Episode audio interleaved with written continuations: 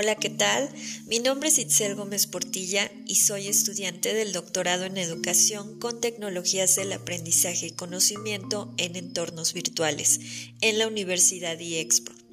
En este episodio abordaremos dos temas relacionados con la innovación educativa, que son la disrupción en educación y el aprendizaje ubicuo y móvil mencionando factores importantes como fundamentos, conceptos generales y expectativas de estos a futuro.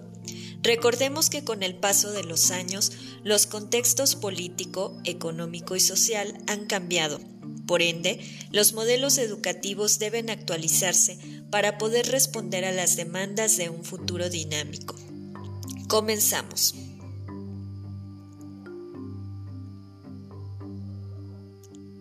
¿Qué es la disrupción en la educación? Según Pilonieta, la disrupción en la educación es una propuesta de innovación educativa que sugiere romper con los métodos de enseñanza tradicionales para hacer de la educación un proceso incluyente y eficiente, y surge de la necesidad de aminorar las desigualdades sociales y ofrecer a los nuevos ciudadanos un panorama de reconocimiento, productividad y mejores oportunidades. Este modelo educativo se sustenta en cuatro fundamentos principalmente. 1. Los avances en las neurociencias cognitivas como base formativa tanto de estudiantes como de maestros. 2.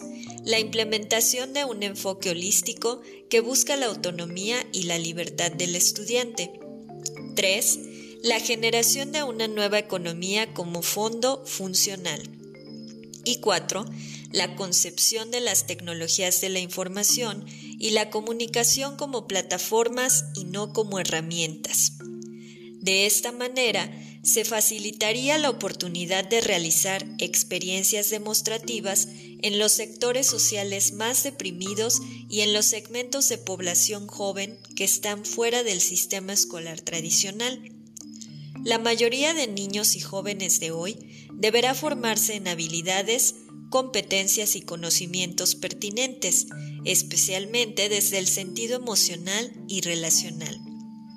Y la disrupción en la educación ofrece esa oportunidad.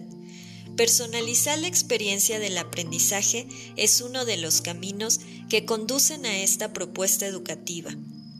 Es interesante la concepción de Pilonieta de la educación virtual como un espacio no físico donde se repetirán los mismos errores de la educación presencial y por tanto el proceso de aprendizaje no será de buena calidad. Seguramente, quienes laboramos como docentes virtuales hemos sido testigos de lo que el autor señala y a casi dos años del estallido de la pandemia por COVID, seguimos notando obstáculos que dificultan el proceso enseñanza-aprendizaje. Quizá una mejor formación en aprendizaje disruptivo desarrolle nuestras habilidades docentes y así el alumno reciba un aprendizaje verdaderamente significativo. ¿Qué es el aprendizaje ubicuo y móvil? Citando a Vázquez Cano y Sevillano, el aprendizaje ubicuo y móvil es un nuevo paradigma educativo en el que el estudiante se posiciona ante el aprendizaje desde una perspectiva más global, en donde el espacio físico no es una variable determinante para su aprendizaje. Sus principales beneficios derivan de la ubicuidad y flexibilidad a la hora de acceder a la información y poder trabajar de forma colaborativa señalan Dyson y colaboradores. Este modelo de aprendizaje favorece el desarrollo de competencias genéricas y específicas, tanto a nivel social como académico. Como afirman Sakamura y Koshinka, aprendemos cualquier cosa, en cualquier momento y en cualquier lugar, utilizando tecnologías e infraestructuras de informática ubicua. Es por eso que cualquier ambiente tiene el potencial de convertirse en escenario de aprendizaje. El mundo laboral y empresarial demanda un nuevo tipo de trabajador altamente flexible y competente en un mundo cambiante, altamente hiperconectado con habilidades de trabajo colaborativo, multiplataforma y ubicuo. Por ello, las universidades han generado nuevas estructuras y formatos tecnodidácticos más flexibles y adecuados a la realidad social y profesional actual, apunta Johnson. Y ahora, ¿cuáles son sus tendencias?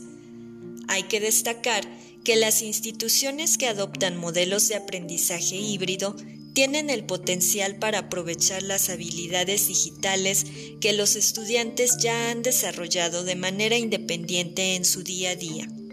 Las tendencias del aprendizaje ubicuo y móvil abarcan los MOOC, cursos abiertos masivos en línea, en sus diferentes tipologías y formatos que dan respuesta a diferentes objetivos, destinatarios e intenciones educativas.